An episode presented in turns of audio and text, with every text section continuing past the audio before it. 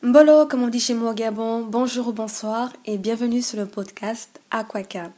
Alors vous et moi, c'est une première fois, donc je vais commencer par me présenter.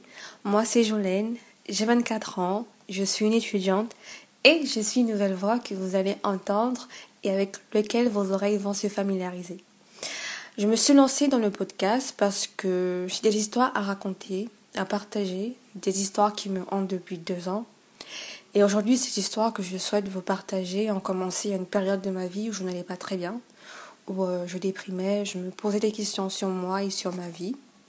Et cette déprime, ces réflexions se sont transformées en une dépression. Et c'est à partir du moment où je me suis confiée à des amis que ma déprime, mes réflexions et ma dépression s'est transformée en une expérience, en un processus de guérison qui suit encore jusqu'à aujourd'hui. Cette expérience ou ce processus de guérison, c'est un signal, un appel, un message pour me faire comprendre qu'il fallait que je fasse une pause et que je regarde avec attention ma vie, que je commence à lui apporter du sens, à m'ouvrir, à m'ouvrir à la vie, à m'ouvrir aux autres et d'incarner celle que j'ai toujours été et que je montre pas assez souvent ou pas du tout.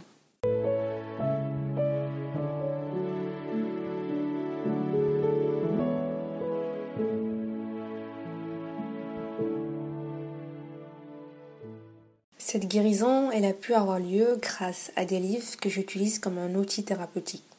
C'est-à-dire, je peux lire euh, pour me détendre ou m'apaiser l'esprit, mais je lis aussi pour me comprendre à travers des mots. Et à travers la lecture, pour aller mieux et pour progresser dans ma vie personnelle et dans ma vie en général. Je me suis également rapprochée de Dieu en lui faisant confiance et son intervention m'a beaucoup aidée. Il est le centre de tout ce que je fais aujourd'hui. Après les livres et après Dieu, je me suis également fait aider par des relations, par des amis, par des rencontres, par des histoires des autres, de ce que j'écoutais, de ce que je lisais, parce que je me suis rendu compte que je me nourrissais des autres et je me construis à partir de ce que j'apprends d'eux et de leurs expériences.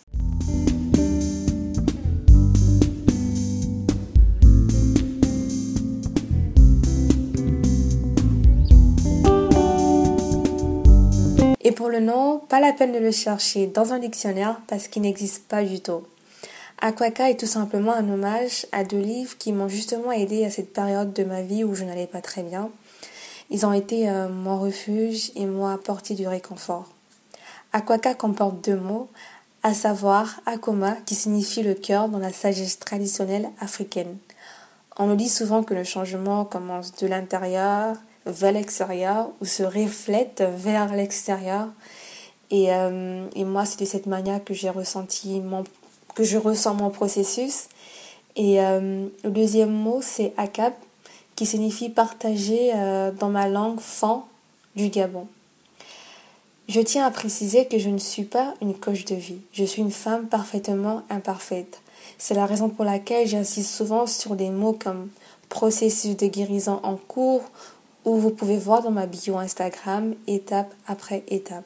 Parce que cette nouvelle vie est en train d'abattre mes anciennes croyances et me dit d'abandonner ces croyances, des croyances avec lesquelles j'ai grandi, j'ai été habituée, qui sont ancrées en moi, donc ce n'est pas du tout facile. Je vis donc un processus et je suis en apprentissage de la vie. Je vous partage mes expériences.